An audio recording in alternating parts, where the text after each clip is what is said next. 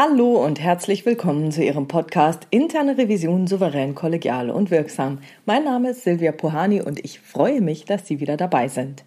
Heute habe ich das Thema abteilungsübergreifende Zusammenarbeit. Uns internen Revisoren und Revisorinnen fällt es ja relativ schnell auf, wenn die abteilungsübergreifende Zusammenarbeit nicht funktioniert. Dann haben wir Feststellungen, weil im Prozess eine Abteilung vielleicht nicht weiß, was die andere macht und es deshalb zu Missverständnissen kommt. Oder es stimmen die Zulieferungen nicht, es gibt irgendwelche Kommunikationsprobleme, Zwist über Zuständigkeiten, was auch immer. Sie kennen das. Um solche später auftretenden Probleme zu umgehen, gibt es in Banken Anforderungen, dass neue Produkte oder neue Märkte oder auch unternehmensinterne Veränderungen von allen Betroffenen und Beteiligten gemeinsam vorab zu analysieren sind.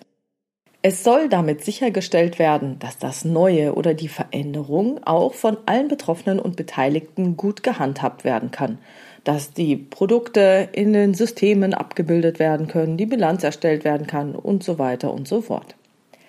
Leider ist das eine Sache, die oft als zusätzliche Hürde und weniger als insgesamt hilfreich betrachtet wird. Ja, zugegeben, es kostet zu Beginn Zeit, aber es spart später auch sehr viel Zeit und vor allem sehr viel Ärger. Ich lese gerade das Buch Vom Solo zur Sinfonie. Was Unternehmen von Orchestern lernen können von Christian Gansch.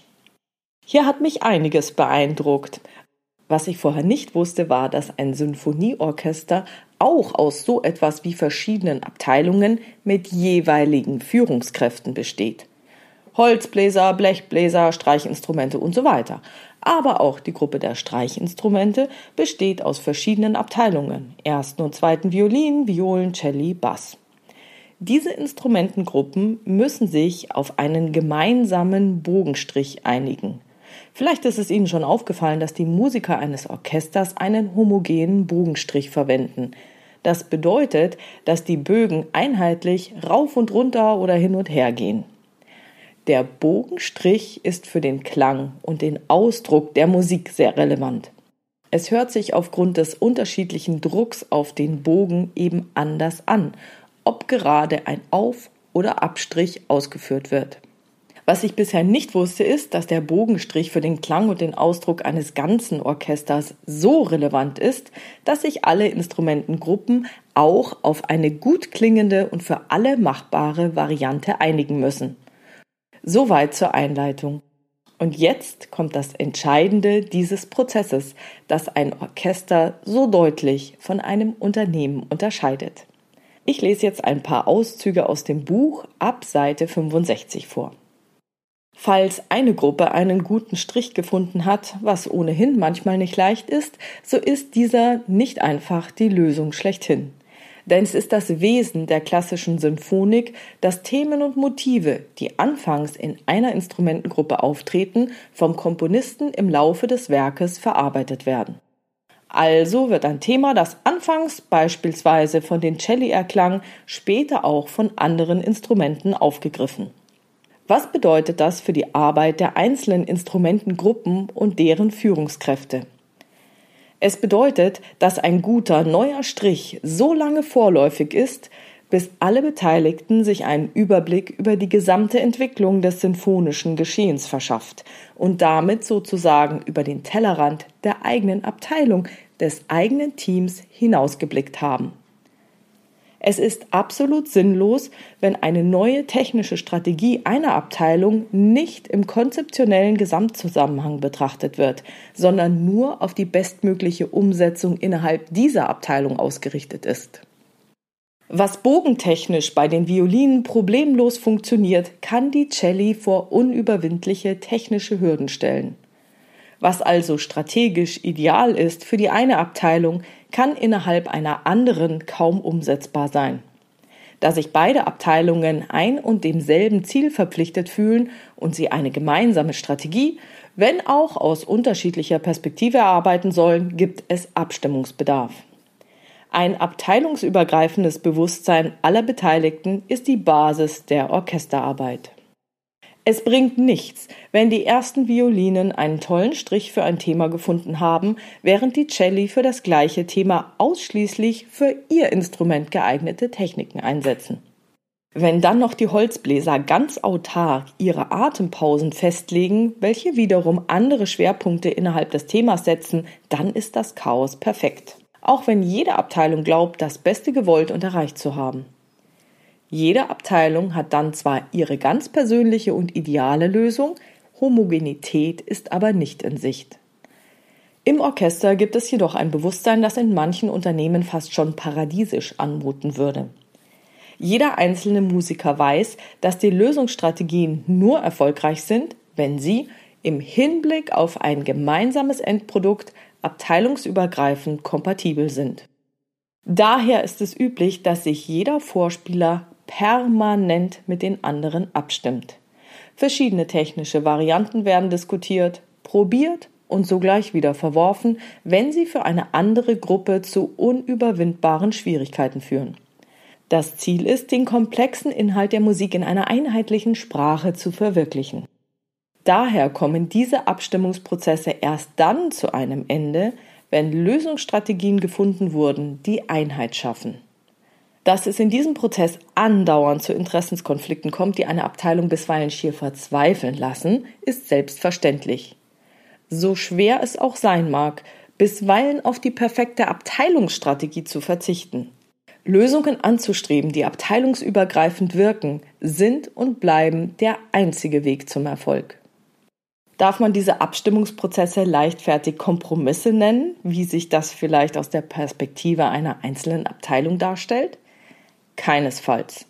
Vielmehr wäre doch das Nebeneinander unterschiedlicher Strategien nichts als ein fauler Kompromiss in Bezug auf das Endergebnis, auch wenn jeder rein persönlich mit seiner Lösung zufrieden wäre.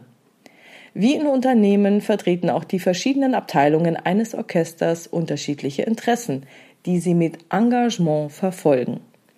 Demzufolge ist es in der täglichen Probenarbeit keinesfalls so, dass Musiker einmütig ihre persönlichen Anliegen zurückstellen. Im Gegenteil, erst die große Reibung zwischen den Abteilungen gebiert tragfähige Lösungen.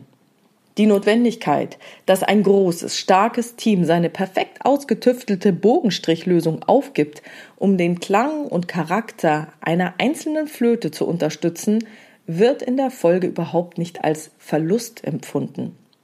Falls sich in anderen Unternehmen einzelne Abteilungen abstimmen und dabei einige ihrer spezifischen Errungenschaften bis zu einem gewissen Grad preisgeben müssen, sprechen die Beteiligten oft mit einem Unterton von Frust und Widerwillen von den leider nötigen Kompromissen. Musiker eines Top-Orchesters haben ein anderes Bewusstsein. Tragfähige Lösungen entstehen aufgrund einer permanenten kollektiven Interaktion über alle unterschiedlichen Interessen hinweg. Diese Haltung haben Orchestermusiker fast unbewusst verinnerlicht, während sie in Unternehmen manchmal zu kurz kommt. Die abteilungsübergreifende symphonische Kontinuität muss trotz aller verständlichen und natürlichen Divergenzen gewahrt bleiben. Das übergeordnete Ergebnis ist der Endzweck. Diese Einstellung ist einer der positiven Nebeneffekte der oft so anstrengenden, weil räumlich engen Arbeitssituation im Orchester. Vorausgesetzt, der Dirigent bleibt den Musikern seine klare Vision nicht schuldig. Diese muss ich Ihnen deutlich offenbaren, sie motivieren und begeistern. Soweit zum Text. Ja, was hat das denn nun mit der internen Revision zu tun? Meiner Meinung nach geben die vom Autor dargestellten Unterschiede super gute Hinweise auf die zugrunde liegende Haltung.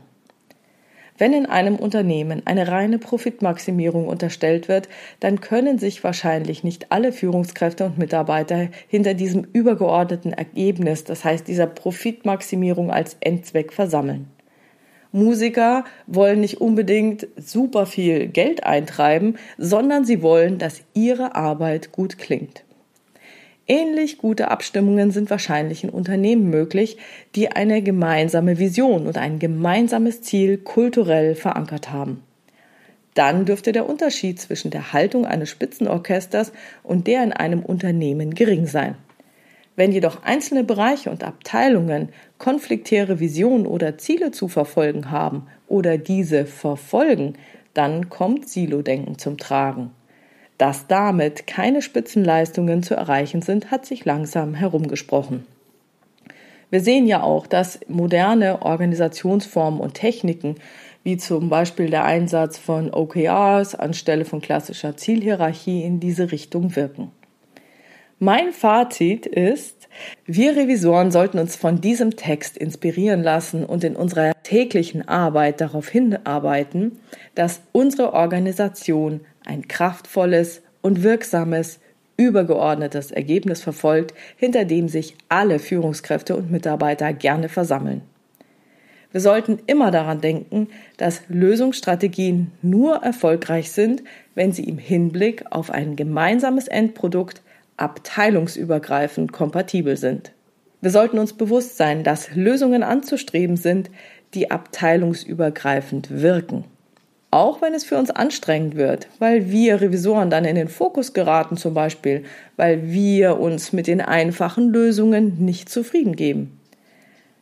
Erinnern wir uns, erst die große Reibung zwischen den Abteilungen gebiert tragfähige Lösungen.